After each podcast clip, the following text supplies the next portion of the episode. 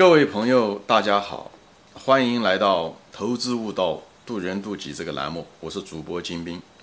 今天呢，我们谈一谈，就是进化行为心理学的另外一个呃话题，就是人为什么有从众心理啊？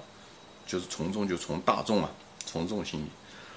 这个从众心理在股市中也是个非常有害的一种行为方式啊，嗯，这都是进化出来的产物啊，就是因为我们人都是从动物，我们是一种群居动物来的啊，猴子，再早可能是像那些群居动物，像鱼啊，对吧？像鸟啊，都是群居动物，嗯，为什么要从众呢？你就看那个鱼就好了。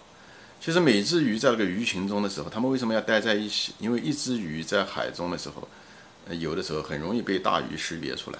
当你是一群鱼的时候，那么，呃，一个鲨鱼吃这个鱼的时候，它因为很多会造成它很多的那个视觉上的困惑。呃，作为一个鱼，从一个单体的鱼的角度来讲，你在游动中过程中，你的眼睛实际上你无法二三百六十五度都能看得到，对吧？我们的眼睛实际上每一个只能看到一侧。所以有一定有死角，那么你的鱼的边上那个鱼呢，它很可能看到你看不到的那些盲点，所以你实际上就是我们的识别系统，一是直接识别，就是看我们能看到的可以看到，还有一种呢，就是能依赖呢同伴，因为他能看到我们看不到的那些盲点，所以依靠他们的行为来我们调整我们自己的行为。所以一旦，所以我们的进化的适者生存，那些不。不看他的同伴来得到的一些线索的那些都被吃掉了，就就被吃了。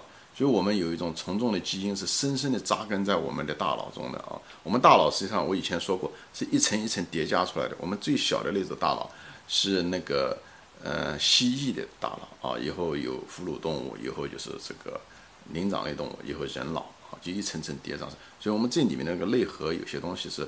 很本能的东西就是鱼，那鸟也是一样。你看那个鸟，它它在飞行中的时候，它们也是，他不仅仅是判断客观外在的对象，他也看他同伴怎么样反应。他如果同伴突然之间发生一种很激烈的向某一个方向逃跑，他第一个反应是跑，因为他等他如果完全是看到自己眼睛看到的时候，他可能就已经太迟了。同伴都跑了，他唯一剩下的就是他在那个嗯在那个场所，那么。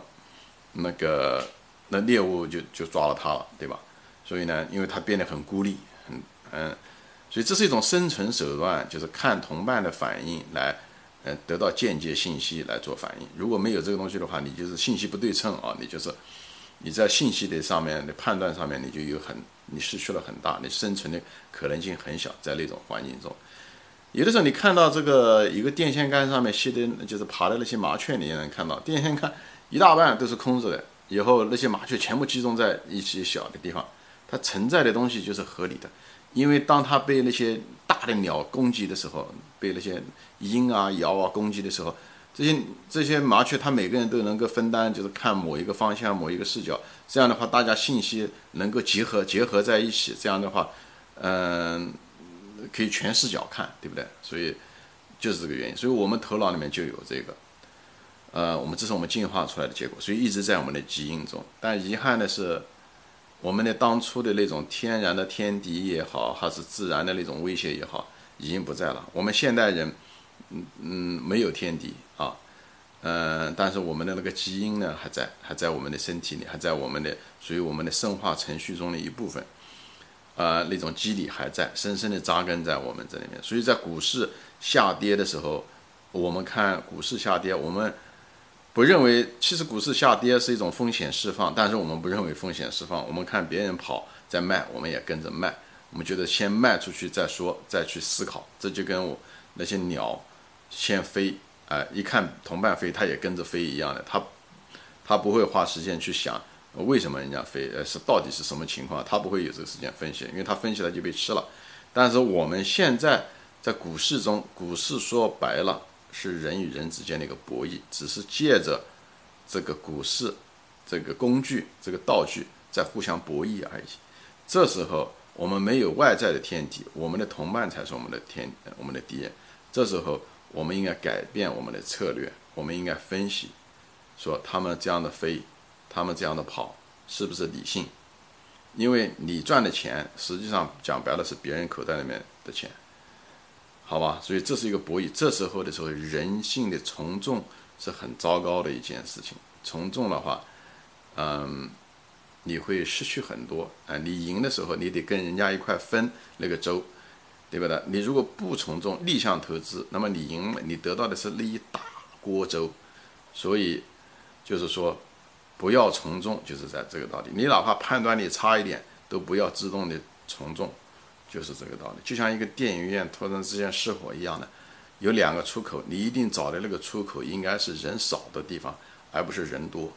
人多的地方，你跑出去的机会都少，因为出现踩踏现象，对不对？所以呢，你应该捡一个人少的出口跑，是一样的。因为这时候就涉及到火本身并不是最大的威胁。而人与人之间的竞争和踩踏成了你的一个敌人，好吧，成了你一个最大的威胁，好吧，啊，今天就说到这里，呃，谢谢大家的呃收听，嗯，如果你觉得这一节节目有益，麻烦你嗯转发给你的朋友，跟你朋友一块分享，好吧，好，今天就说到这里，谢谢大家收看，谢谢大家的时间。